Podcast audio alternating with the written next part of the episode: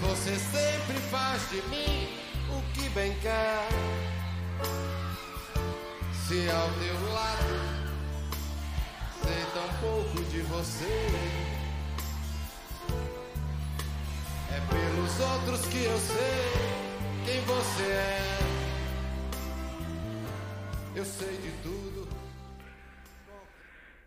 Salve, salve nação tricolor, sejam todos bem-vindos ao podcast Glória e Tradição, o podcast da torcida do Fortaleza, iniciando mais um programa, um programa pós-jogo. Infelizmente, um pós-jogo de derrota, Fortaleza 0, Internacional 1.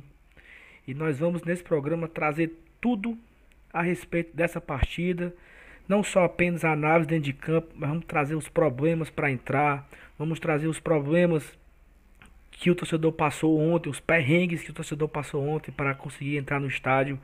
Vamos analisar o jogo, melhor em campo, pior em campo. Vamos falar também sobre quais são as nossas expectativas para Zé Ricardo, né? Para, para o, o que falta ainda do Campeonato Brasileiro. Então, mais uma vez, não estou sozinho, estou com ele, Emanuel Meireles, diretamente de Belém do Pará. E aí, Emanuel, tudo bem? Oi, Saulo. Oi, Elenilson. Oi, Nação Tricolor. Tudo bem? Estamos aqui, né, juntos para comentar um pouquinho sobre esse contexto da derrota do Fortaleza, a experiência do jogo, né, a questão inclusive da entrada e da dificuldade do torcedor, bem como tentar pensar um pouco no que que tá, o que que nos espera nessa reta final de primeiro turno, né, já que faltam quatro jogos para a gente concluir a metade do campeonato é, o que, que a gente pode definir como meta, o que, que o Fortaleza pode esperar de pontuação é, e o contexto da própria rodada, né, que já está perto de se encerrar. É isso.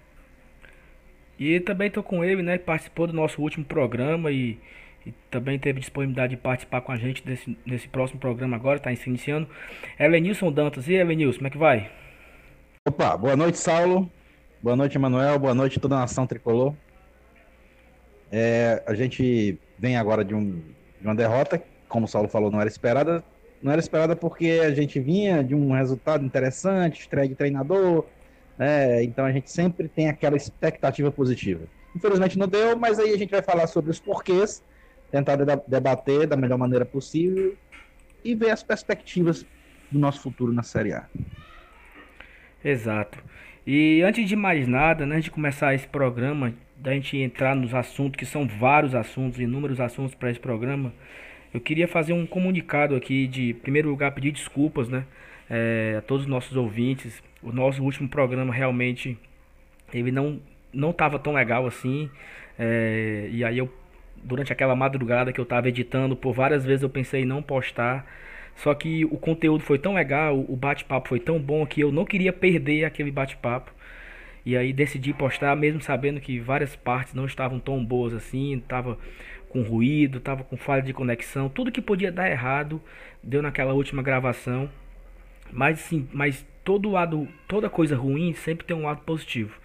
E o lado positivo foi que nós recebemos inúmeras mensagens de pessoas nos apoiando, pessoas falando que, olha, cara, o, o, o trabalho de vocês é maravilhoso, o, o papo é muito bom, só que precisa só ajustar um pouco a qualidade do áudio e tal. E aí vai aqui o nosso agradecimento a algumas pessoas que nos ajudaram. É, hoje nós estamos testando uma nova forma de gravar, uma nova forma de fazer o programa. E eu acredito que a qualidade vai estar bem superior em relação a todos os nossos programas já, já gravados. Então o meu agradecimento vai para a Camila Soares, a Camila que faz parte do podcast Indo e Voltando, do Ceará que deu certo. A Camila chegou pra gente, nos deu, nos deu um apoio. Olha só, faz assim, faz assado, usa tal programa. Ela me deu o contato do rapaz que faz a edição do, do, do podcast deles, que é o Felipe Lima. E o Felipe também me deu todo o suporte necessário, me, me ajudou, a gente conversou bastante. Desde quinta-feira que eu tô buscando formas diferentes de fazer isso. E por último, eu também agradeço ao meu amigo Everton Lima, que ele é, trabalha com isso, é analista de sistema, então ele baixou um programa comigo, a gente testou várias vezes, várias ligações te testando, fazendo testes, e tudo deu certo. Então, assim, em primeiro lugar, vai pedir desculpa pelo último programa e vai também esse agradecimento. Eu sei que o Emanuel também quer, também quer falar uma mensagem para Camila. Emanuel, agradeça a Camila também, por favor.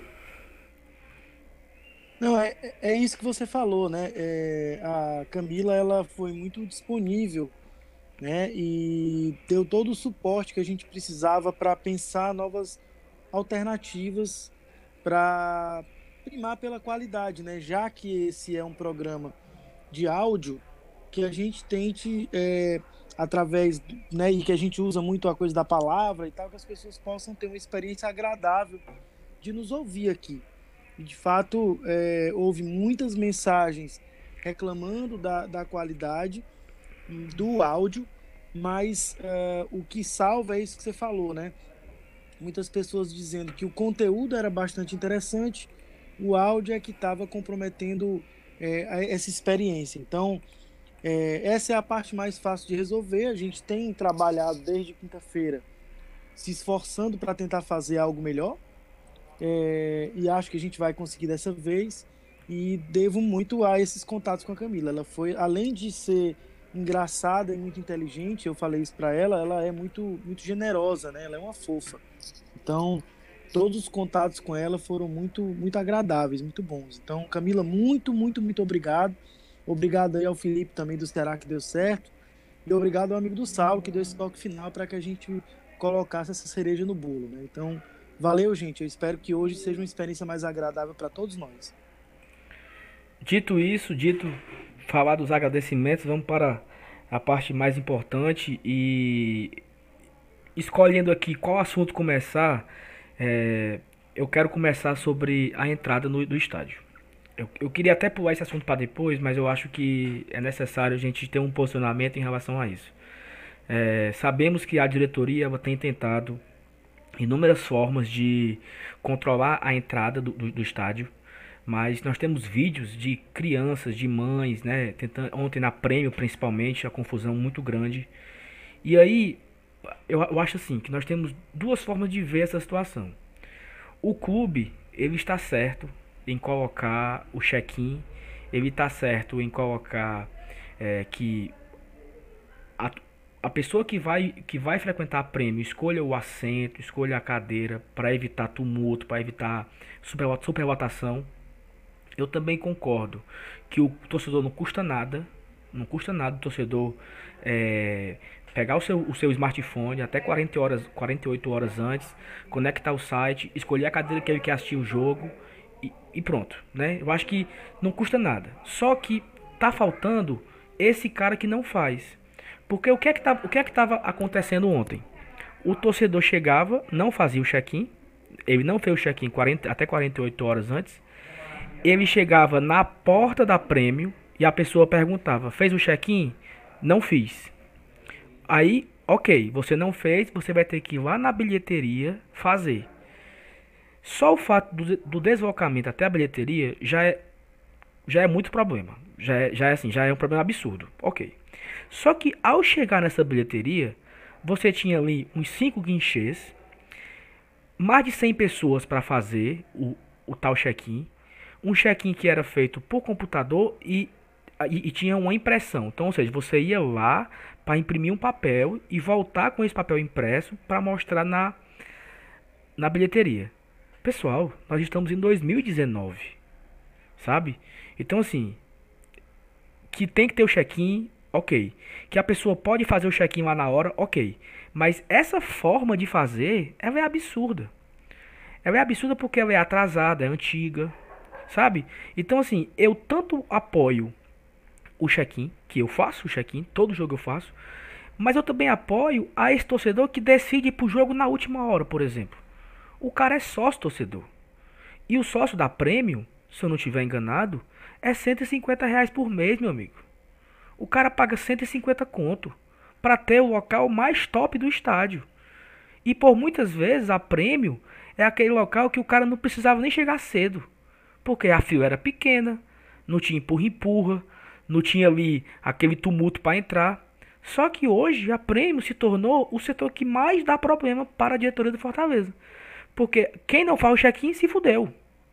Tem, tem relatos de quem de torcedor ontem que não fez o check-in o cara comprou o ingresso. Porque ele não ia pegar aquela fila absurda para fazer o check-in e também não ia fazer confusão na, na, na porta. Então ele foi lá na outra bilheteria, tirou o dinheiro do bolso, comprou o ingresso e entrou com o ingresso na mão, tendo sócio na carteira. Então eu acho que precisa se pensar uma forma inteligente. Porra, a nossa, a nossa diretoria hoje, ela é muito inteligente. Ela tem muitas ações boas. Tem muitas ações interessantes. Eu acredito que eles têm capacidade suficiente de pensar uma forma inteligente de, de contornar esse problema. Porque até a parte do check-in eu concordo. Só que se o cara decidir ir na última hora, e se tiver vaga no, se tiver vaga no, no, no estádio, é pro cara entrar. Não o cara ficar uma hora e meia no sol, esperando a, é, para para que a, a, moça lá imprima o papel para ele para ele entrar. Então, essa essa dinâmica aí, esse processo não está acontecendo, não está rolando e tá tendo muita dor de cabeça. E ontem, cara, eu nunca vi nada parecido. Por outro lado, por outro lado, eu também concordo que existe aquele torcedor que quer ser o dono da razão. Ele não faz o check-in porque não quer. Ele chega lá, ele não vai para fila porque ele não quer pegar o sol. E ele vai lá para a portaria, lá para a entrada do, do, do, da, da catraca e vai dizer: Eu quero saber quem é que vai me barrar. Então, assim, também eu acredito que essa não seja a melhor forma de resolver. Eu entendo que, que o torcedor esteja com raiva, chateado, né, cansado, sei lá. Mas eu acho que essa forma também não é a melhor. Por outro lado, ainda pior, tinha os seguranças da Arena Castelão empurrando o sócio.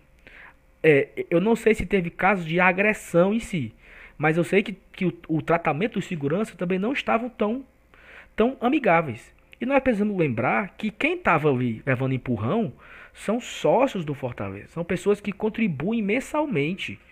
Um cara desse que paga sócio 150 por mês, cara, é quase 3 mil reais por mês que o cara paga para o clube.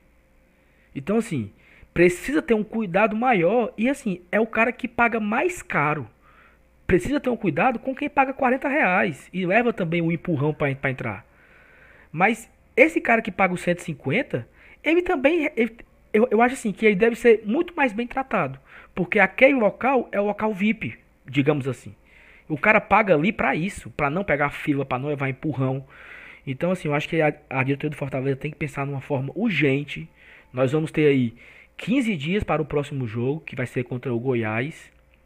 Né? O próximo jogo é contra o Santos fora de casa. No outro final de semana, que é contra o Goiás, tem 15 dias para pensar diferente. Tem muita gente boa no Fortaleza, tem muita cabeça inteligente no Fortaleza. E, e é necessário pensar algo diferente, pensar algo novo, pensar algo inovador, sabe? Por exemplo, o cara chegou lá, ele não fez, ele pode entrar nos. digamos que, digamos que libera o check-in seja liberado uma hora antes do jogo. Então o cara chega lá, decidir ir pro jogo agora. Aí o cara vai em casa e diz: Tem vaga ainda? Tem. Pô, pois se tem vaga, eu vou escolher aqui, eu vou pra cadeira tal, tal, tal. E pronto. Eu concordo que deve, ser, que deve ter o bloqueio 48 horas antes, para o clube se preparar. Eu concordo com isso. Só que eu concordo também que, faltando ali uma hora antes, liberasse. Porque aquele cara que decidiu ir de última hora, ele tem o direito a ir. Então, é, vai aqui o meu primeiro, meu primeiro desabafo em relação a esse assunto. Porque eu me coloquei na pele, eu, eu vi vídeo de amigos meus ali no empurra-empurra, com o filho na mão, com, com o filho no, no, colo, sabe? Com a, a mãe com o filho no colo, chorando, com raiva.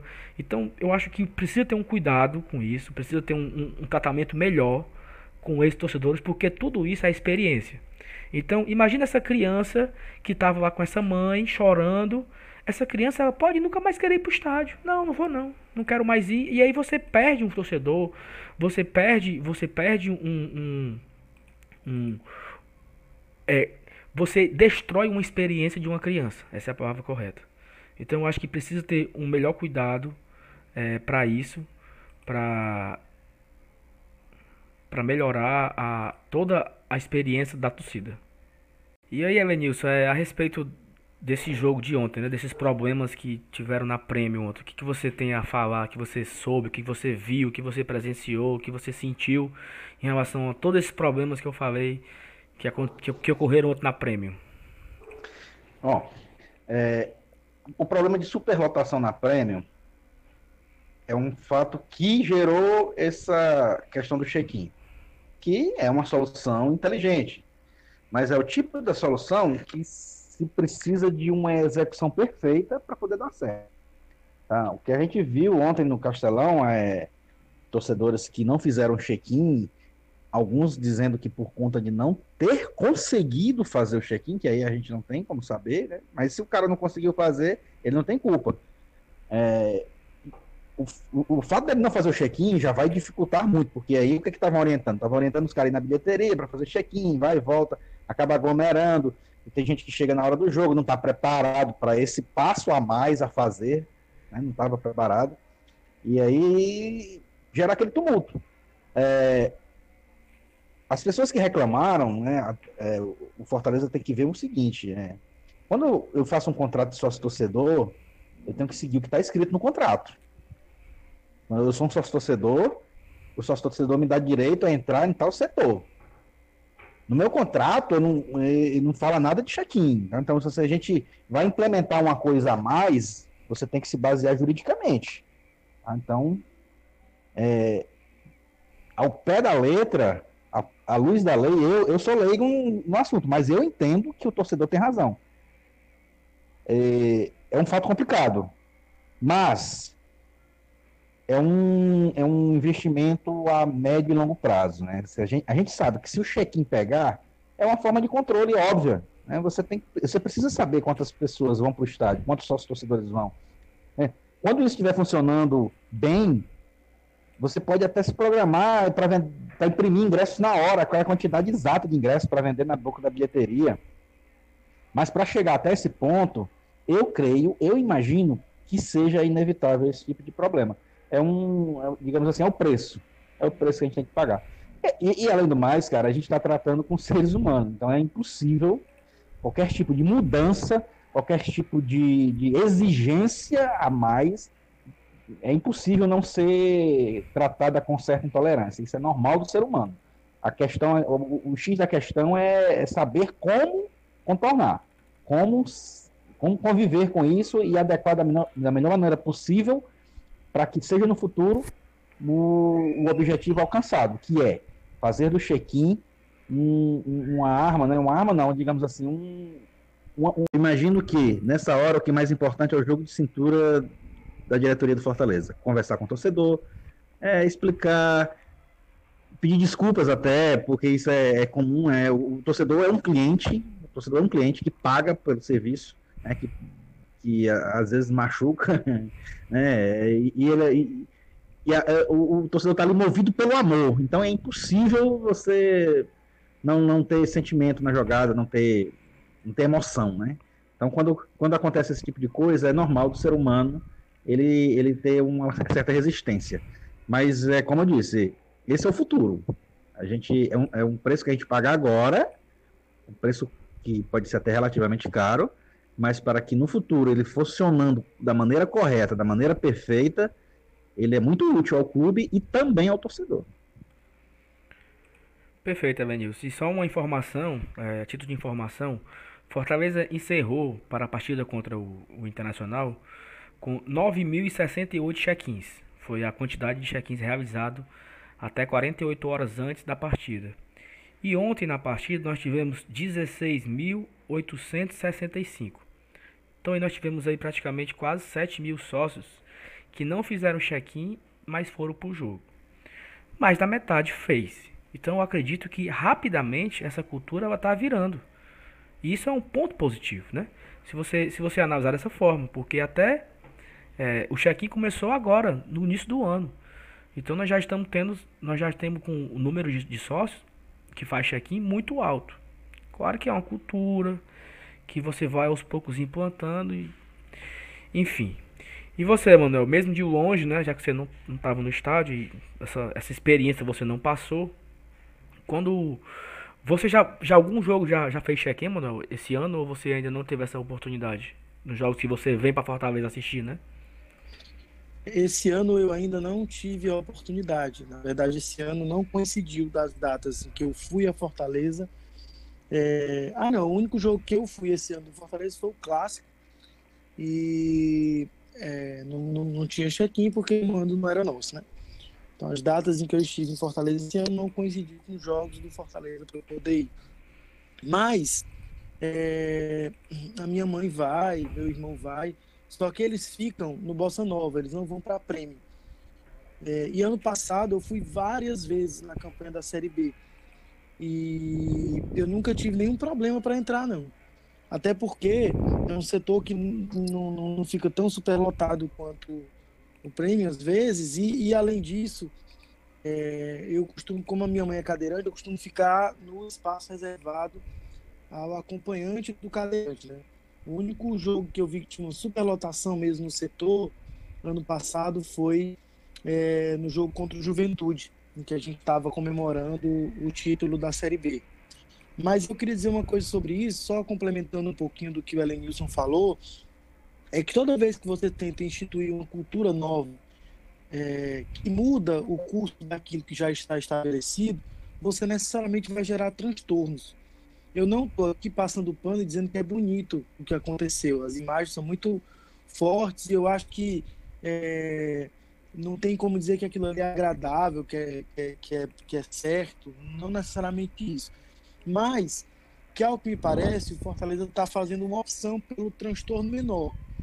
É melhor que eu tenha um setor premium superlotado, de modo que as pessoas reclamem é, em relação a conforto, em relação a estar ali sem poder ver o jogo adequadamente, mesmo pagando ou ingresso muito mais caro, ou um plano de sócio muito mais caro, ou é, é, é interessante que eu mude a cultura para saber quantas pessoas vão, para que eu me programe melhor, para que as pessoas marquem o local e de fato estejam ali. É, existem várias nuances em relação a essa situação. Uma que envolve pessoas que não conseguiram fazer o check-in, seja por uma questão de sistema, seja porque não entendeu ainda como funciona, e aí envolve tudo que o Elenilson falou de cultura de. É, enfim, alguma coisa envolvendo campanhas educativas, envolvendo pedidos de desculpa, envolvendo ações de marketing, coisas desse tipo. É, até pessoas que acham que porque o contrato reza que ela tem direito a estar ali, ela vai quando ela bem entender e dane-se. Isso também ocorreu. É, é, não estou dizendo que todo mundo que passou por aquele transtorno fez necessariamente isso, mas seguramente no meio desse tumulto todo havia pessoas que achavam que porque é, o, o, o, contrato dava direito àquilo, elas podiam entrar de qualquer maneira. Né? E a gente há de convir que o plano que dá acesso a prêmio é um plano mais caro. Normalmente as pessoas que pagam esse plano mais caro, elas têm acesso à internet, elas têm acesso à informação. Então, é um público que é, é mais fácil de se lidar e de se trabalhar para acessar essa forma de marcar lugar. Talvez o Fortaleza esteja apostando nisso que eu falei, num, num, num transtorno menor. Além disso, pelo que eu ouvi de explicações é, de ontem, talvez até valha a pena a gente, em algum momento do podcast, em alguma edição, ouvir um pouquinho de como é que é esse planejamento, né? Podia ser uma pauta interessante para a gente, é, de que as pessoas elas, elas iam entrar, elas estavam é, precisando fazer lá o check-in na hora e tal, e que é, muitas se impacientaram em resolver, inclusive, tomar a frente daqueles que iam entrar porque já tinham feito o check-in. Então existe talvez muita incompreensão de ambas as partes. É um processo adaptativo e lento. Concordo com você quando você diz que 9 mil e tantas pessoas fazendo check-in, mais da metade das pessoas que entraram, já é uma conquista diante de algo que não existia e que precisa ser aprimorado. Talvez um debate mais amplo com a torcida, talvez a participação maior em redes sociais, deixando isso cada vez mais claro o porquê da necessidade, como é que funciona, vi aqui no podcast, em outros, uh, em outros instrumentos de divulgação, para que a coisa de fato pegue. Como diz o Ellen Nilson, é uma coisa que, embora gere transtorno, o resultado final, quando ela for consolidada, é interessante para todo mundo. Isso mesmo. E, e só para finalizar esse, esse, assunto e entrar no jogo, é, eu acredito que falta um pouco de trabalho de comunicação mesmo, de divulgação. Porque, pô, nós temos o jogo contra o Goiás daqui a duas semanas. Por que, que não já dispara o e-mail hoje? Torcedor, faça o seu check-in, não sei o que. E aí, de 5 em 5 dias, manda o e-mail. Faltando 3 dias pra fechar o, a data limite, divulga, sabe, vários e-mails chegando, SMS, faça seu check-in, você não fez o check-in ainda, não esqueça de fazer seu check-in. E aí o torcedor acaba lembrando, porque eu não recebi nenhum e-mail a respeito do check-in. Então se eu por acaso não tiver redes sociais, não tiver Instagram, Twitter, Facebook e não tiver nenhum grupo de WhatsApp, porque muitas coisas correm também nos grupos de WhatsApp. Essa informação acaba não chegando para mim, porque eu não recebi nenhum e-mail institucional do clube me lembrando de fazer o check-in. Eu não recebi esse e-mail. Ah, Saul, você, você sabia que o jogo era nessa data? Sim, eu sabia que o jogo era nessa data. Até porque o jogo não foi decidido ontem, que ia ser hoje, por acaso. Mas o clube também não custa nada. Já que o clube quer implantar essa cultura, o clube precisa também fortalecer essa cultura. Porque não custa para o clube isso, disparar um e-mail. Pô, é uma programação. Você programa ali, ó, disparar o e-mail de 12 em 12 horas. Pronto. É uma máquina que faz isso. E aí você fortalece a, a comunicação e aí você dá, dá, dá, ferramentas para, para todos os torcedores que utilizarem esse, essa nova forma, né? Mas aí assim, o jogo começou já aí, a, o cara que se estressou já se estressou logo aí, já entrou puto. Aí o jogo demorou quase 20 minutos para iniciar, porque tinha um kart de abelha é, na bandeirinha, né? E demorou que só a porra e bombeiro taca fogo e taca não sei o que e joga álcool. E aí até que enfim que o jogo começou, né? E aí, Emanuel, você que não estava no estádio, você estava assistindo pela televisão, traga a sua pequena análise a respeito da partida, do que você viu de bom e de ruim nesses 90 minutos de Fortaleza 0, Internacional 1 antes do, de falar necessariamente da partida, é, é, importante dizer que aquele momento das abelhas foi civil de chacota né, na TV. Muito pessoal, ah, vamos aqui ver as abelhas, vem lá o bombeiro para tentar apagar. Foi muito patético, muito patético. Uma arena de Copa do Mundo recebendo um jogo da primeira divisão do Campeonato Brasileiro e os bombeiros do estado do Ceará sem condições de conseguir conter um enxame que estava em cima da bandeira e depois do mastro. Foi, foi, foi, foi horrível, né? Aquilo atrasou o jogo 19 minutos. E a equipe de transmissão não deixou barato, não, né? É, e até é uma coisa que eu não entendo.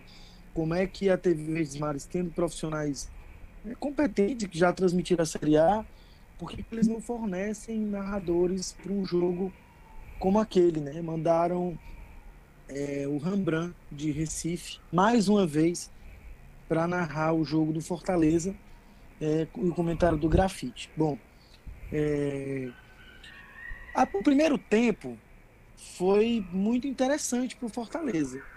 Ele conseguiu é, ter uma, um domínio maior do território. O Internacional praticamente não agrediu. A única bola que o Internacional chegou com algum perigo é, o Trellis estava impedido.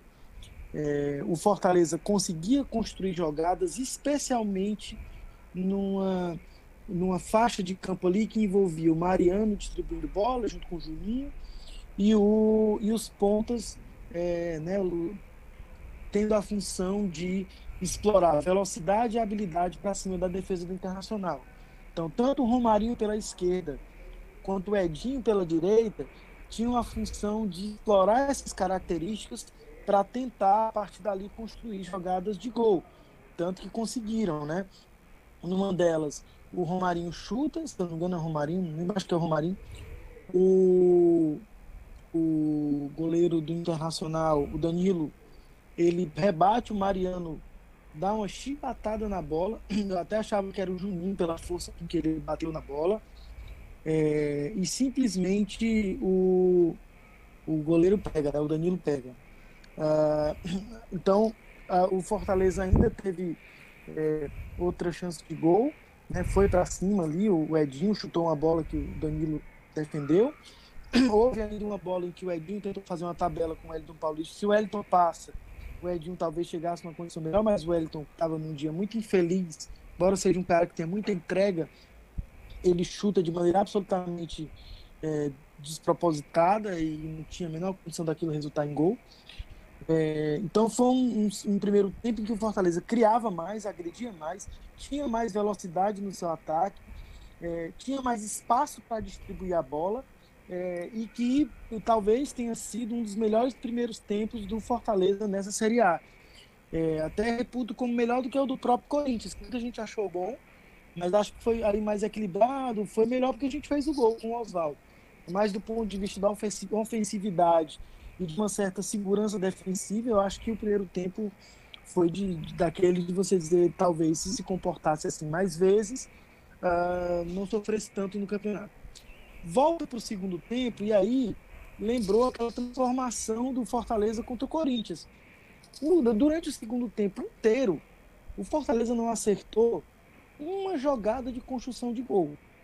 O nosso único lance no segundo tempo que levou um pouco mais de perigo foi uma cabeçada do Wellington Paulista, já depois da gente estar perdendo de 1 a 0 num cruzamento do Tinga, naquela tentativa de vou jogar aqui para a área para ver o que, que, vai acontecer. Né? Uh, por que, que isso aconteceu? O Internacional adianta a marcação, e aí, aproveitando do Mariano, que nitidamente ficou cansado, e que era o cara que distribuía mais a bola ali pelo meio, com tabelas mais rápidas, o toque de primeiro, passo em profundidade, marca o, o, o, o Mariano e fecha o lado. E o Fortaleza fica encaixotado.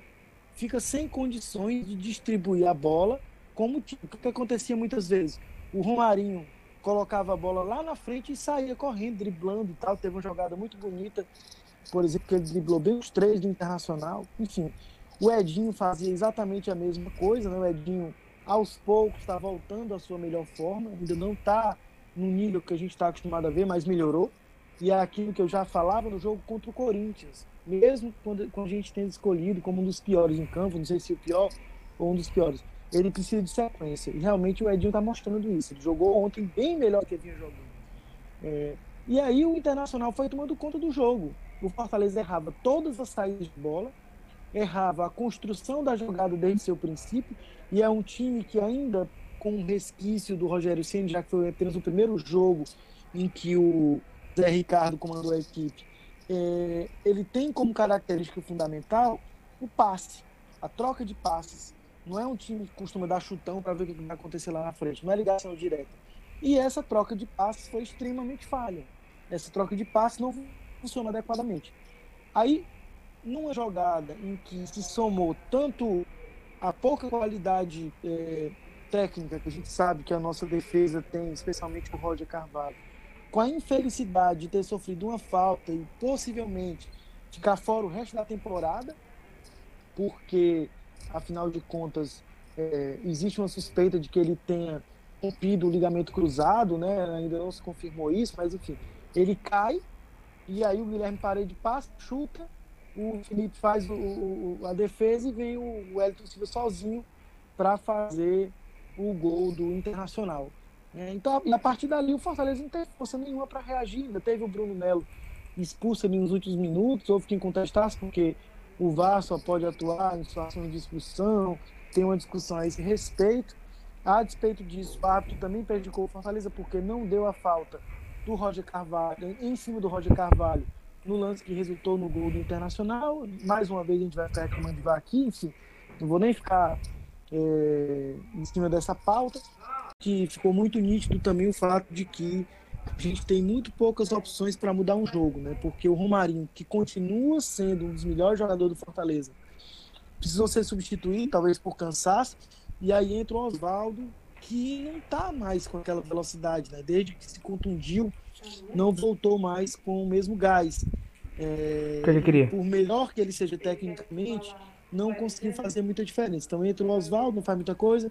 Entrou o Derlei no lugar do Roger Carvalho, porque o Zé Ricardo já deve ter percebido que o Natan não tem a menor condição de disputar a Série A. É, e aí completaram-se aí as, as, substituições que nada alteraram do ponto de vista da produção do Fortaleza. É preocupante porque um campeonato longo, a gente precisa de peças de reposição e o mercado se já não estava fácil a uma altura em que ele estava pelo menos aberto, agora ele está muito mais difícil. É, o Fortaleza vai precisar de criatividade, vai precisar gastar se quiser se manter na Série A, porque a luta não será fácil. É, eu entendo que o elenco precisa rodar um pouco mais, a gente precisa ter mais alternativas de mudança de jogo, é, e precisa, por exemplo, como é que eu só tenho Mariano de meia, como é que eu tenho apenas, é, do ponto de vista prático, Quinteiro e Roger Carvalho como dupla de zaga. Então, são coisas desse tipo que a gente. E o próprio Wellington Paulista como a única opção de centroavante viável, já que o até aqui não rendeu. Então, é, são essas deficiências que vão aparecendo e que vão exigir muita criatividade por parte é, de quem contrata no Fortaleza e de quem é, pensa a montagem do esquema do time. Perfeito, Emanuel. E acrescentando também algumas coisas aqui, rapidinho, para passar a palavra para o Ellen News. É, eu, eu, não, eu não entendo ainda então a, o motivo da contratação do Felipe Pires. Porque o Felipe Pires ele chegou, é, Fortaleza passou praticamente 15 dias esperando a aprovação de um time da Alemanha. E todo dia era esse choro porque esse time não mandava esse e-mail. E aí eu, é, tem, nós temos relatos que o time fez o quase o impossível para conseguir registrar o atleta naquela sexta-feira do bid no, no, antes do jogo contra o, o Corinthians. O Felipe Pires entrou no jogo quando o time já estava perdendo de 2 a 1 e depois não entrou mais. Depois ele jogou ali 15 minutos, 20 minutos no máximo contra o Corinthians e teve um jogo contra o Ceará, contra o CSA e contra o Internacional e ele sequer foi utilizado nessas três partidas. Então, é, eu já começo a me preocupar da, da real qualidade desse atleta. Porque tanto esforço para trazer, tanto esforço para contratar, e será que ele não é uma opção mais viável que o Oswaldo? Porque, sinceramente, o Oswaldo não está mostrando nada. O Oswaldo iniciou a Série A mais ou menos, teve aquela jogada do gol contra o Atlético Paranaense, uma jogadinha que o Oswaldo faz. O Oswaldo jogou bem contra o Chapecoense, mas e só, sabe? Muito pouco. O Oswaldo, não sei se é cansaço, fora de ritmo, ou, ou sei lá, fora de forma, não sei. Mas o Oswaldo não tá bem. E o Oswaldo se tornou, era titular contra o, Ceará, né? Foi a opção contra o CSA e entrou, e foi a opção ontem e entrou também, e o Felipe Pires não entrou. Então, me preocupa isso, sabe? Uma coisa que tenho percebido e já começa a me preocupar se esse, se esse atleta ele realmente é bom ou se não era tão bom assim e foi apenas um, uma aposta, um, um tiro no escuro, né? E você, Lenilson, o que, que, você, que você tem a acrescentar em relação à análise do jogo após essa análise do Manuel? Rapaz, eu tô naquela. naquela. Já tô pensando assim. Por, por mim, o Fortaleza agora jogava todo o jogo sem intervalo, emendava o primeiro tempo no segundo. Porque quando a gente vai para o intervalo, que volta para o segundo tempo, já é a segunda ou terceira vez que ou o treinador adversário dá um nó na gente, descobre os nossos pontos fortes e, e anulam, ou então a gente arria as baterias mesmo. Tem algum problema sério com o preparo físico no Fortaleza. Porque não é possível. É, a gente está jogando Série A, a gente tem, teoricamente, uma equipe, uma equipe técnica para preparar os jogadores de, a nível de Série A. E o que a gente vê é, é um, um, time que joga o primeiro tempo a um nível bom, né, de bom para ótimo, e um segundo tempo a gente põe tudo a perder. É, isso já, já é a segunda vez ou terceira que isso acontece. E isso acontecendo, enfrentando adversários do nível de Corinthians, do nível de Internacional, o que vai é, resultar é a perda do jogo, óbvio.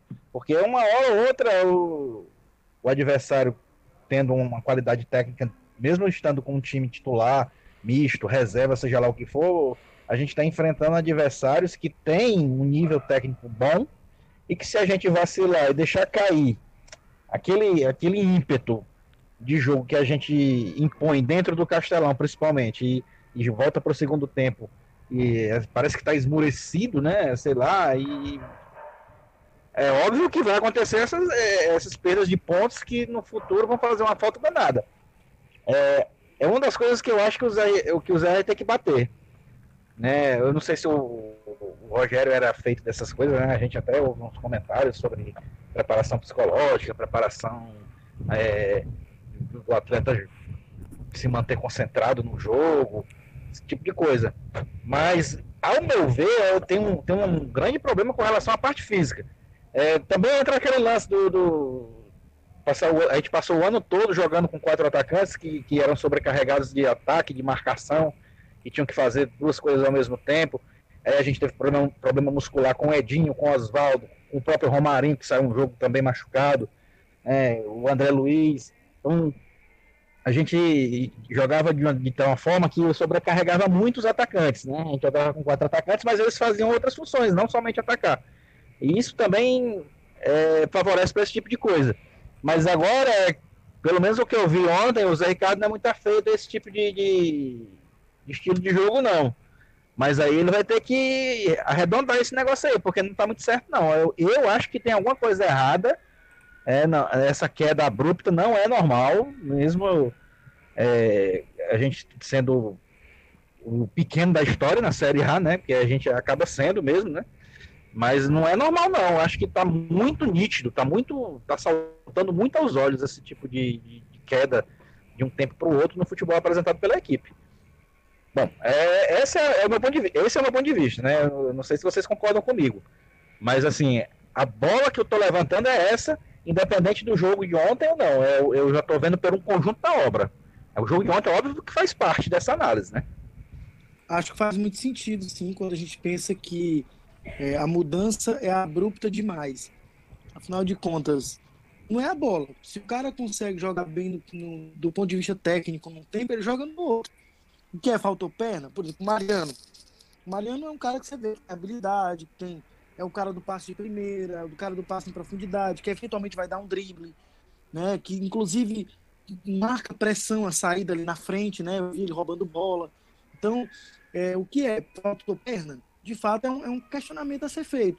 É o esquema de jogo que, que favorece esse cansaço? Que é? De contas.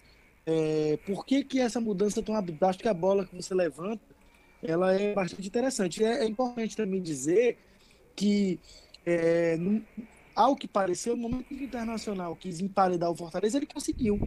Então, existe, mesmo um esquema em que eu não estou com quatro atacantes, me parece que é, ainda assim se manteve uma vulnerabilidade da defesa. Né? Bom lembrar que a gente só não tomou gol contra é, Havaí e CSA. Então, é, é um ponto a se pensar. São 21 gols tomados em 15 jogos. E outro ponto também, que esse que o Nilson falou, é que o time tem jogado bem, sabe? Eu acho que, que o pior é isso, sabe? O pior não, né? Mas assim, pior é quando o time. Com, o, o, o, o pior seria o Fortaleza que jogou contra o Palmeiras, por exemplo. Que não fez nada na partida. O pior seria o Fortaleza que jogou ali os 25 minutos iniciais no clássico, onde não fez nada e levou dois gols. O Fortaleza ele até consegue, se você, se você analisar os, as partidas que o Fortaleza fez é, e ele saiu derrotado, ó, Fortaleza e Botafogo, Fortaleza jogou muito bem aquela partida. Merecia ter talvez empatado porque teve um pênalti que não foi dado. Mas ali foi uma derrota que o Fortaleza jogou bem, não merecia ter perdido. Fortaleza e São Paulo jogamos bem, não merecíamos ter perdido. Fortaleza e Corinthians, muito bem o primeiro tempo. Muito bem o primeiro tempo no segundo tempo voltou apagado. Fortaleza Internacional, sem dúvidas, o melhor tempo de toda a Série A. Era para ter ido pro intervalo com 2 a 0. Mas assim, porra, jogamos muito. E aí voltou, não, não voltou em, em campo. Eu achei a, a, a, o time sonolento no segundo tempo. Parece que, como o Evanilson bem, bem, bem falou, já é uma coisa que se tornou uma rotina, né? Fortaleza volta mal pro segundo tempo, volta a, a é, demora a acordar e por incrível que pareça, ele não tem levado o gol nesse início do segundo tempo, né? Só, a, a, não ser contra o Corinthians, mas já era ali pros 25 minutos quando ele levou o gol de empate. Mas assim, ele me, o Fortaleza me parece que ele fica em modo sonolento, no, sabe? Talvez esperando nada. E aí o, o adversário encontra uma bola, empata ou faz o, faz o gol, o primeiro gol, no caso ontem, né? E outra coisa também que eu acho que deve se destacar aqui, e, e eu lamento muito, porque certamente ele não joga mais na Série A, que é o Roger Carvalho. É, lamento como o profissional que, que se lesionou, né? E aí eu não, não desejo mal de ninguém. Mas se você analisar a quantidade de, de, de, de derrotas que a gente pode colocar nas costas do Roger, assim, é, é um número significativo. Ontem eu acho que foi falta no VAR. Eu concordo que foi falta no VAR. Eu concordo que o VAR não voltou, que, que o lance, o lance que originou o gol foi uma falta. Mas porra, o cara domina a bola, livre. Por que, que ele não botou aquela bola pra fora, rapaz?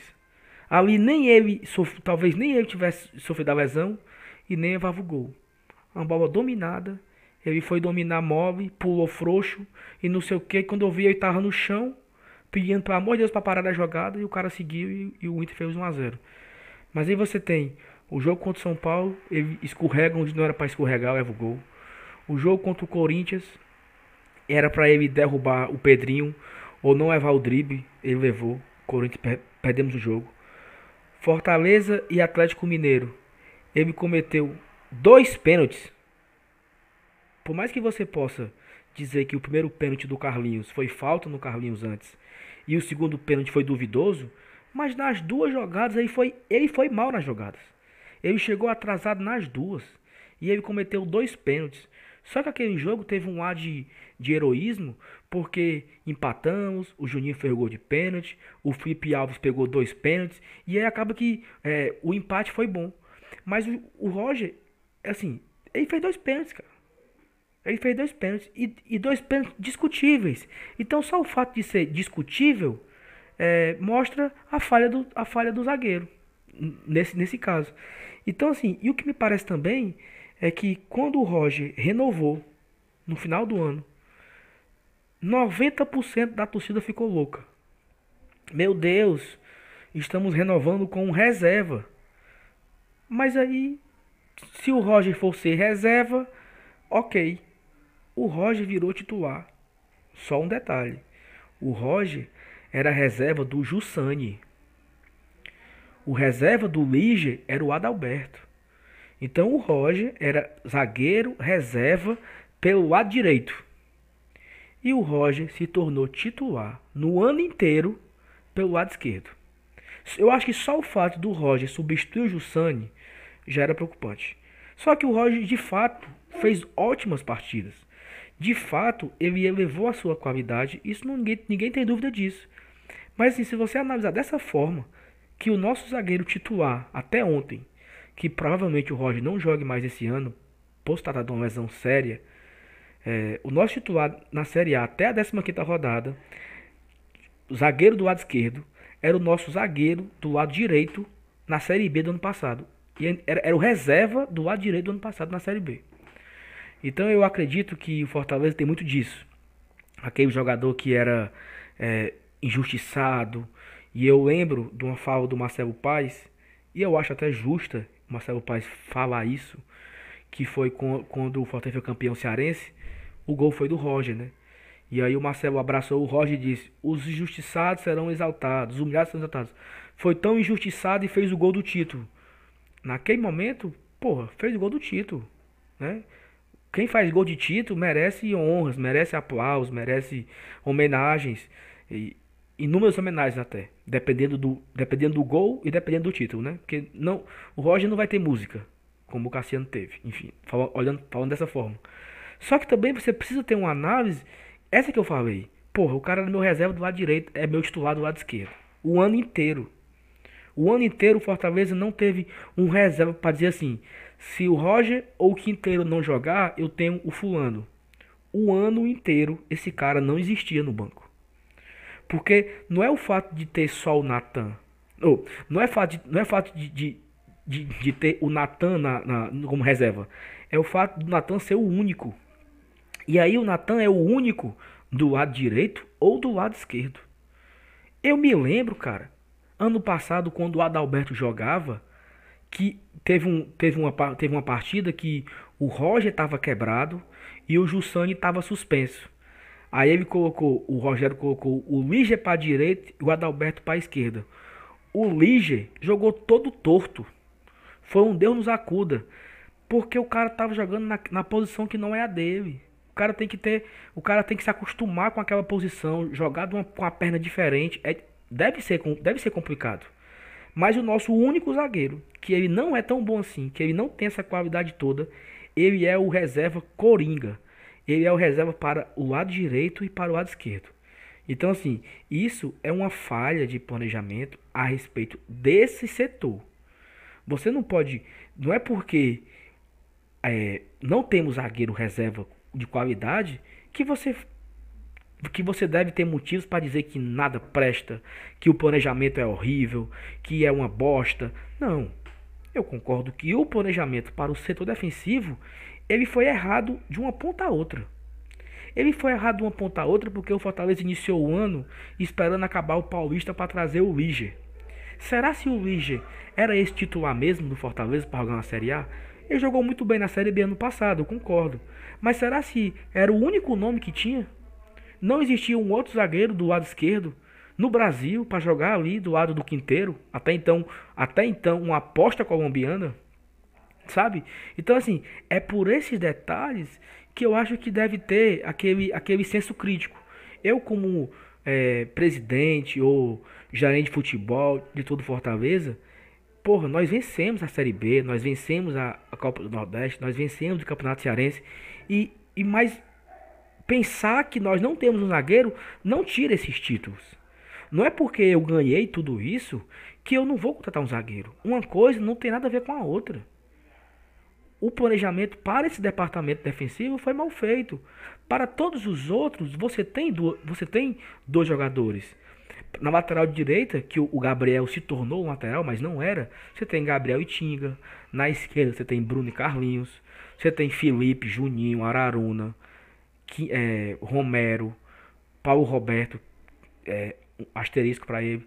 É, agora tem o Bonilha, no meio de campo você só tem o Mariano, mas você tinha e você só tinha o Dodô até então, até um tempo desse. No ataque você tem mais opções, mas na zaga você não tem. Você não tem um, um, um atleta para cobrir o outro. Então assim, eu acho isso inadmissível, sabe? Saulo. Oi. Em relação a isso, inclusive, é bom lembrar que a gente evoluiu. Por quê? Porque no começo do ano, ainda durante o Campeonato Cearense, exatamente diante dessa carência e pelo fato de o Rogério não utilizar o Patrick, que acabou saindo no intervalo da Copa, é... o que, que o Rogério fazia? Ele utilizava o Derlei na posição de zagueiro, que foi exatamente o que aconteceu ontem. Então é como se a gente estivesse voltando a um estágio anterior ao começo do Campeonato Brasileiro.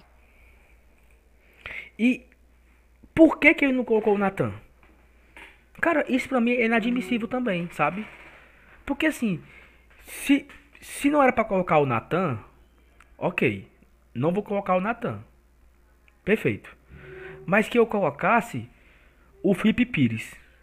Porque pra, se fosse, se fosse para colocar um volante lá atrás, que fosse o Felipe. Já tá em campo, já tem um três volantes mesmo. Tô perdendo, sabe?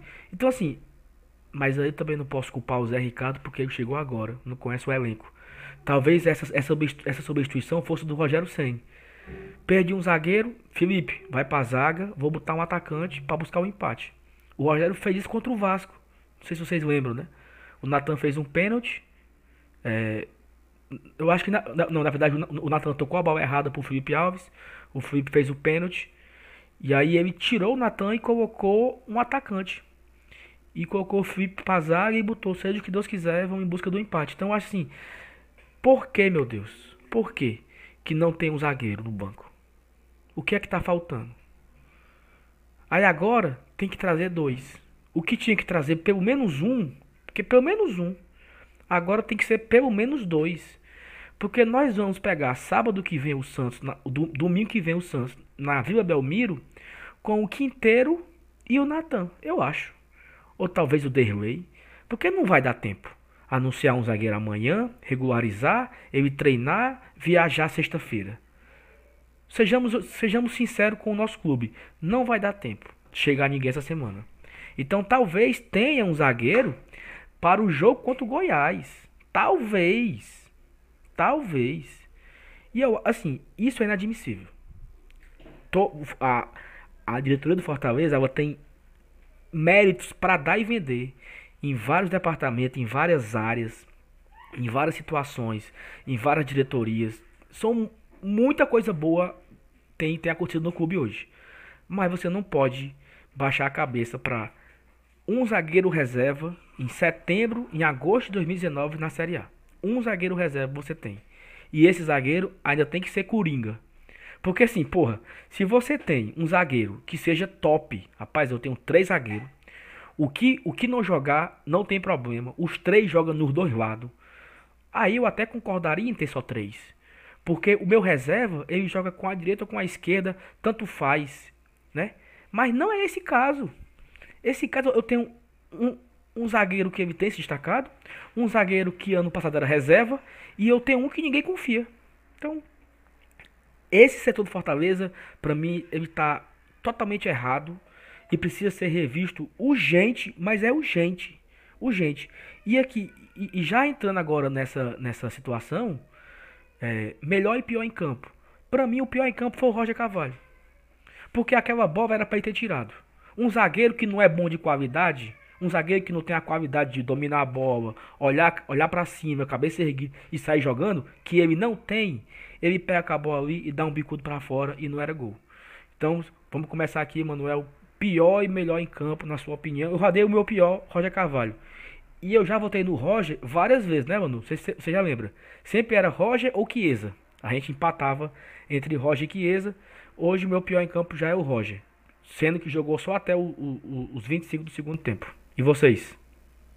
Eu, eu tendo a concordar, eu acho que o, Roger Carvalho ele é, já demonstrou várias vezes que é um zagueiro lento, sem qualidade para sair jogando, é, eventualmente leva algum perigo ali tentando um gol de escanteio, uma bola parada, né, como inclusive foi no Campeonato Cearense, mas é, eu acho que ele, o erro dele foi fatal. Então fica difícil. É, o time todo foi muito mal no segundo tempo. Então fica muito difícil não escolher o Roger Carvalho, visto que o erro dele resultou num, enfim, um momento muito ruim para o time, né? E faças também é, menção honrosa aqui. O Bruno Melo jogou muito mal também, né? Foi uma partida bem ruim dele. O próprio Tinga foi ruim. Os nossos laterais não funcionaram muito bem. Então, é, eu, eu, eu acompanho seu voto dessa vez, embora talvez o Roger tenha tido a sorte, ou melhor, o azar, de o Chiesa não entrar em campo, né? Porque o Chiesa ele é sempre candidatíssimo a pior jogador. Verdade. E você, mano, o Evanilson, você muda o voto ou você segue?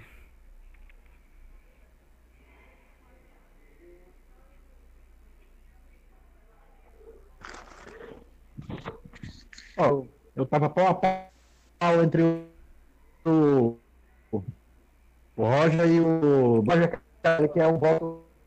Peraí, peraí, peraí, Evanilson, que tá, que tá é um ruim. voto. Evanilson, tá ruim, tá ruim, tá ruim. Fala de novo aí. É, cortando aí? É, Tá me ouvindo? pronto, vai, pode ir. Agora tá direito, pode falar. Opa, deu deu para opa, entender, alô, mas é alô. melhor tu falar direitinho. Bom. É... Então pronto, vamos lá. Para não criar polêmica, eu, eu, eu vou, vou confirmar o voto de vocês e vou botar no Roger Carvalho, porque realmente foi mal mesmo. Foi mal mesmo no jogo ontem, mas é, votar no Roger Carvalho me deixa de consciência tranquila também. E, e em relação a. E, e o melhor em campo, na minha opinião, foi o Romarinho. O Romarinho deu muito ao Internacional. Cara, o, o Romarinho ele tem sido unanimidade faz muito tempo, né? Não é só esse jogo. O Romarinho foi melhor em campo no Clássico.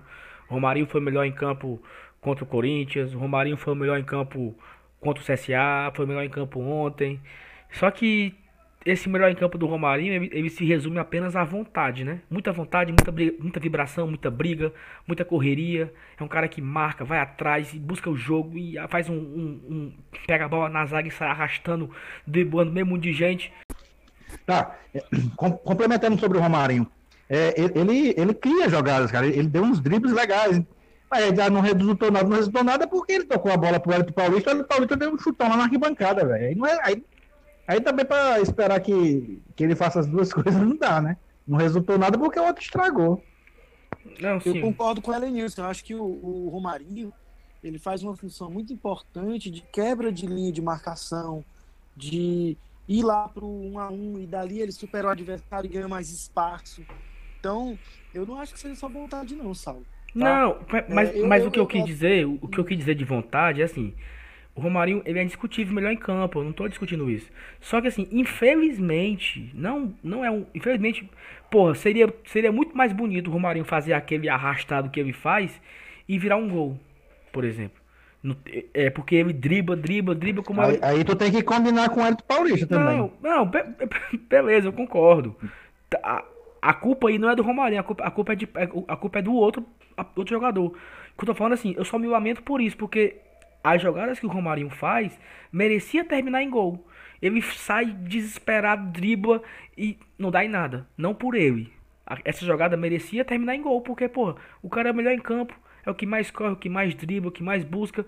Sempre que ele chega lá e ele toca de lado, a pessoa não conclui em gol. Ele teve culpa? Não. Mas merecia que aquela bola fosse gol pe- pela, pela jogada, pelo esforço do Romarinho. É, é mais ou menos isso que eu quis dizer. Ele se Eu esforça- acho que a discordância aqui, Saulo, foi mais porque tu falou é, que era só vontade. Eu acho que tanto eu quanto o Ellen News a gente tá argumentando que não é só isso. Não, eu, eu, eu concordo também que não é só isso. De longe é só isso. Concordo. Então a gente concorda que o melhor em campo o Romarinho, mais uma vez, o pior em campo também, mais uma vez, o Roger Carvalho, né? Eu E- queria fazer uma menção honrosa também ao melhor em campo, Sim, é a figura do Edinho. Eu acho que o Edinho, ele conseguiu, ainda que sem o mesmo brilho do Romarinho, mas progressivamente ele está dando uma- um dinamismo muito interessante ao lado direito do ataque do Fortaleza. Várias jogadas do primeiro tempo saíram pela velocidade, pela habilidade, pela ousadia do Edinho de levar num contra um e tentar uma tabela com o Elton Paulista. Tem melhorado o Edinho. Sem dúvida o Edinho É, ele tá recuperando o ritmo, né? É, o Edinho de ontem não é o Edinho que jogou contra o, o- que entrou contra o Corinthians, por exemplo. Que Ainda entrou, bem. né? E, e o que vocês acharam ontem da substituição, das três substituições, né? Eu acredito que a substituição do, do Roger pelo Derlei, ela foi, sei lá, mais ou menos. Mas em relação à substituição de Vasquez por Bonilha e Romarinho por Oswaldo. O Vasco Bonilha, cara, eu acho que alguém deu corda errada ali pro, pro Zé. Porque eu, eu não, não acredito que ele teve essa ideia, não. Porque o Bonilha não jogava há cinco meses. Tre- treina praticamente há duas semanas apenas que ele treina. Será se o, o Bonilha realmente era a melhor opção naquele momento? O time estava precisando fazer um gol. E assim, na hora que ele chamou o Bonilha, o que é que eu pensei? Teve um momento que o Internacional pegava a bola na zaga e ficava tocando de um lado pro outro. Tocando de um lado pro outro, tocando de um lado pro outro. E o Fortaleza meio que estava na roda. Eu acho que ele pensou nisso. Se tivesse sido mesmo uma decisão dele mesmo. Olha, o Vasquez não tá mais conseguindo correr para marcar. Vou botar o, o, o- o Bonilha para ele povoar o meio de campo e me voltar a ter essa bola. Talvez foi essa a ideia. Mas talvez essa ideia era boa se eu tivesse ganhando o jogo. Porque eu tô ganhando o jogo, tô sem a bola, preciso recuperar a posse de bola. Era uma boa. Mas ali o time precisava ganhar. Eu, eu não acredito que ele fez isso pra ter a posse de bola e recuar o time. Eu já também não concordo com isso. Mas eu acho que foi errada da decisão. Porque ali nós tínhamos tanta opção para mudar. Eu podia ter colocado o Oswaldo também, que tá, tão, tá, tá sendo tão criticado. Mas ele tinha Oswaldo, Felipe Pires, André Luiz, Matheus Gonçalves. Abre parênteses, a Maria, Ave Maria três vezes. Tinha o Chiesa. Então, assim, ele tinha outras opções a não ser, a não ser o Nenê Bonilha. Então, não sei muito bem se, se, se era realmente a melhor opção. Vocês concordam ou, ou tem algo a acrescentar em relação a isso? Cara, eu, eu não concordo, não. Eu, tinha, eu, eu até. eu até ainda pensei em colocar o título do blog lá site do povo, né? O título de Zé da Recaída. Mas não, vou fazer isso não. Porque a gente já tá num momento tão assim querendo esquecer o nosso ex, né? E aí. Esse negócio de título de Zé da Recaída aí pode, pode pegar mal e alguém gostar. E os ânimos estão exaltados e tal. Eu preferi não botar. Mas é, eu senti uma recaída nessa hora mesmo, porque é, a gente precisava de atacante, pô, a gente precisava ir pra cima. O- a entrada do, de um volante, que eu não nem é volante, independente dele ter qualidade na saída de bola, no passe. Mas ele é um volante. Então, a gente não, não precisa daquilo, né? Não precisava daquilo momento. E a gente ficou, a gente pode até dizer assim, a gente ficou mal acostumado, né? Ficou mal acostumado em ver o time pra cima, principalmente quando, dá, quando toma um gol, quando tá em desvantagem no placar. Mas, mas assim, é, é, como eu tô dizendo, eu, eu, eu, não, eu me arrependi e não, acabei não colocando, porque a gente tá vivendo outra fase, a gente tá vivendo outra era, vamos deixar o cara trabalhar. Cada pessoa tem o seu, as suas convicções, os seus métodos de trabalho, que também podem dar certo, óbvio, né? Porque o, o Rogério joga com 150 atacantes que todo mundo vai ter que jogar, não. Óbvio que não, até porque a gente acabou de comentar ainda hoje aqui nesse podcast é, de fatores negativos que ocasionam que, é, que foram ocasionados pelo fato de sobrecarregar os atacantes que estão em campo. Mas tudo bem, nessa hora a gente sentiu falta e tal, mas vamos deixar o cara trabalhar. E eu ali eu, eu, eu achei errado, mas, cara, é, ele pensa de um jeito, às vezes um time que joga com quatro volantes, cinco volantes é mais ofensivo do que quem joga com quatro atacantes. Depende do que ele, do que ele trabalha. Mas como ele tem pouco tempo, ele só trabalhou uma semana, menos que isso até. Então vamos dar um desconto. Eu acho que. É, eu não vou criticar se a substituição foi certa, foi errada. Eu acho que ele pensou da maneira correta. E, e, e sempre buscando o, o, o, resultado no jogo. Eu prefiro pensar assim. Eu, eu tendo a, a pensar o seguinte: ele precisava tirar o Mariano. O Mariano estava cansado. Era muito evidente que ele já não estava fazendo mais nada no jogo. É, também ele não estava marcando muita saída como ele marcava. Eu, eu, eu, vi bolas dele pegando em cima dos caras do Inter para atrapalhar a saída de bola do Inter. Para o meio de campo do Inter não, não produzir muito. E não estava distribuindo tanta bola, então o Mariano precisava sair. Ao mesmo tempo, o momento do jogo, que quando ele chama o Bonilha, acho que é com 12 minutos mais ou menos, estava 0 a 0 mas o Internacional estava em cima, o Fortaleza ainda não tinha voltado para o segundo tempo e não conseguia criar. Se ele tira o, o, o Mariano, que ele precisava tirar, isso para mim é ponto passivo. É, se ele tira o Mariano e expõe o, o, time ainda mais colocando outro atacante, porque o Oswaldo, por exemplo, se entrasse, ele não tem condições físicas de ficar marcando é, subida de, de, de, lateral, por exemplo. É, se ele, ele tira o, o, um meia e coloca outro atacante, ele expõe ainda mais, ele dá mais campo para o Internacional criar. Então eu acho que ali ele se viu numa encruzilhada diante da limitação do próprio. Talvez se ele tivesse um meia criativo, um dodô da vida que fosse para colocar ali, ele pudesse ter feito essa substituição. Dos volantes que o Fortaleza tem disponíveis, eu acho que de fato aquele que tem talvez o melhor passe, as melhores condições de uma característica de meia, fosse o Nenê Bonilha, mas tem esse aspecto contextual que o Saulo falou. O cara não jogava fazia cinco meses. E aí botava quem? O Marlon? O Marlon, ele costuma tomar decisões muito erradas nos passes que ele dá, né? Tanto que ele não se firmou como titular este ano. Então, eu acho que foi muito mais uma tentativa de pensar assim, com o que eu tenho aqui, o que, que eu posso é, fortalecer é a marcação para esse time que está subindo, mas ao mesmo tempo manter um passo de qualidade. Se eu pensar só do ponto de vista de características de jogo, o Bonilha cumpria essa função, a meu ver. Mas, enfim, não, não, não deu muito certo, não. É, eu também, também acho que não deu muito certo e também não tem como culpar o Zé nesse momento, né? Acho que tem tempo ao tempo e até ele achar a sua melhor formação, é uma mudança de, de, de formato, né? uma mudança de cultura. E aí nós, nós falamos disso no último programa, porque a diferença de você substituir um treinador que saiu por, porque quis é essa. Porque quando você demite o time, de, se demite o técnico, você entende que aquilo não estava dando certo, aquele trabalho estava ruim e precisava ser substituído.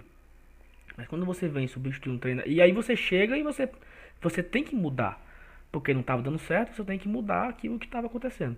Então, quando você vem para substituir algo que estava dando certo, mais ou menos, então você tem que ter um equilíbrio entre as minhas convicções e o que já estava sendo implantado. Eu acho que o Zé Ricardo não vai chegar também e olha, apaga tudo, vamos começar do zero. Até porque não tem tempo para isso, para trabalhar isso. Então acho que ele vai aos poucos adaptando. Então, o time que jogou ontem, por exemplo, é o mesmo time que pegou o CSA.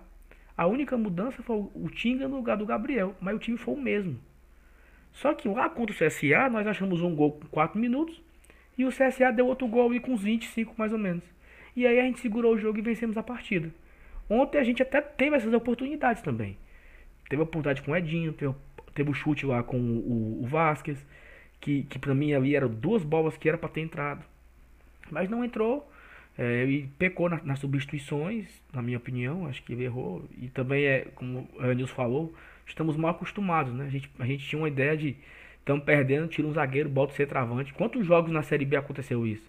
O jogo tava 0 a 0 e o Rogério chamava o, o ou ou o Rogério tirava o Jussani, colocava o Felipe Pazaga e colocava o Wilson, outro, outro centroavante, ou ele colocava o Jussani pro ataque. Jussani virou centroavante.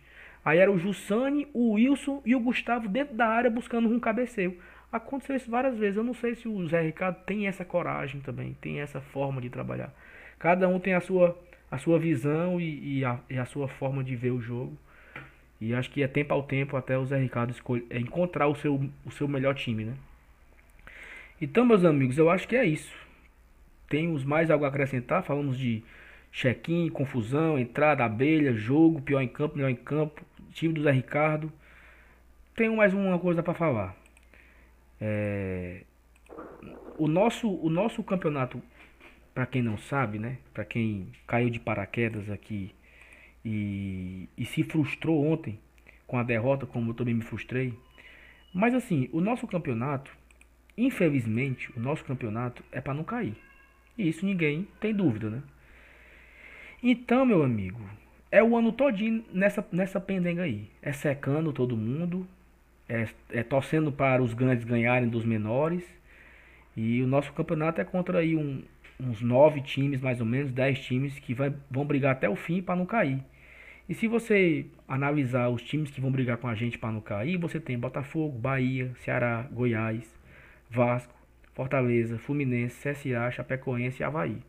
Eu acredito que o, a nossa briga é essa. E desses nove times que eu falei, quatro, ó, Botafogo, Bahia, Ceará, Goiás, Fortaleza, Vasco. Fluminense, CSA, Chapecoense e Havaí. 10 times. Desses 10 times, 4 vão cair. Eu acho muito difícil não cair desses 4. Então, Cruzeiro e. Quem é o outro que tá, tá por ali? Grêmio, eles estão aí só de gaiato. Eu acho que o Zé Baixado vai sair desses 10 times que eu citei.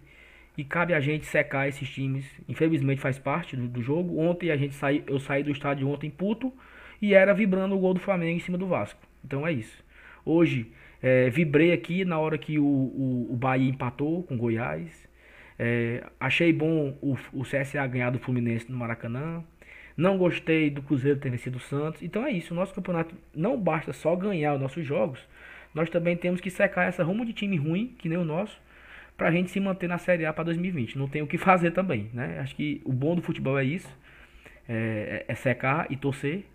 E, e vai ser assim, meu amigo, até o fim. Agora que foi a 15, ainda estão faltando aí 23 rodadas pra gente secar e pra gente torcer pelo esse Fortaleza, porque a rodada até que foi boa pra gente. Nós perdemos e continuamos em 14. É, perdemos, duas, perdemos duas posições, mas porque uma porque o Goiás empatou. Se o Goiás tivesse perdido pro Bahia, nós ficaríamos em 13 E nós, estamos ali no bolo, nós estamos na, na briga. O Botafogo tem 22 e nós temos 17, então se você analisar que o Botafogo está em primeiro desses 10 que eu acho que vão brigar para não cair, nós estamos a 5 pontos do Botafogo e a nossa briga vai ser essa até o fim, secando e torcendo para esses times perderem. Eu não sei muito o que esperar do Santos. É, acho que é um jogo que eu não vou nem querer assistir, eu não vou nem querer assistir porque tô brincando, mas vai ser assim, é difícil imaginar um, um e jogo. E que vai ser tema do podcast quinta-feira, né? Assim, não, não, não, não vai adiantar hoje a análise disso, né? Não, Até mas no, no... a gente vai discutir. Mas não é, não é nem análise. É, esse é o melhor jogo que tem pra assistir, cara. Que é o que vier lucro. É mesmo, É bom demais um jogo desse. Pessoal, é, pessoal é do um, Goiás um Fortaleza e muito, aqui que a gente tem que ganhar. É, Elenils, o pessoal do Goiás não concorda muito que esse é o melhor jogo pra ver, não, viu? Por quê? Porque eles tomaram de seis, meu amigo, do Santos lá, Ave Maria. Não, é mesmo. é, é, mas mas deve ser no que vier lucro que pode, pode dar coisa ruim também. negócio desse não é lucro de jeito nenhum. Ave Maria. Enfim, quinta-feira a gente analisa essas possibilidades. Pois então é aí, pessoal. Então valeu. Acho que o programa foi um debate bem legal e é, vamos, vamos esperar o que acontecer, né? A rodada não acabou ainda da Série A, né? Tá tendo um jogo aqui, Havaí e Chapecoense, que torcer pelo empate, né? Então todo mundo aí torcendo pelo empate. Mas quando esse programa for ao ar, certamente o jogo já tem acabado. Então é isso. Quinta-feira a gente volta, trazendo mais um tema pra gente debater aqui. Vamos pensar em algo diferente para essa semana. Então, obrigado a todos, obrigado a Lenilson, obrigado a Manuel. Quinta-feira a gente vem trazendo mais um programa. Obrigado a você, ouvinte, que nos acompanhou até aqui. E mais uma vez, nos, siga a gente nas redes sociais, siga no Twitter, no Instagram. Fortaleça o nosso trabalho, divulgue nosso trabalho. Mande o, o, os links das nossas plataformas para o seu amigo, para o seu primo. E nos ajude a. a... Foi gol de quem, meu Deus? Hein, Evanilson? Foi gol de quem aí, Evanilson? Do Globo. Aí dentro. Tá macho. quanto? 2x1 pro Santa, né? Tá 2x1 pro Ah, Santa. 2 a 1 pro Santa, tá É. bom. Pois então valeu, pronto. valeu, Saulo. É. Um Valeu, prazer, galera. Obrigado, obrigado, Elenilson. Mais uma vez um prazer poder dividir esse espaço com você, viu? Valeu, Muito abraço. melhor do que dividir só com o Saulo. Ave Maria. Prazer é meu. Abraço, cara. Obrigado, Saulo. Valeu, galera. Tchau. Tchau. Quando abraço. precisar é só chamar. Valeu. Valeu. Abraço. Valeu, até mais. Tchau.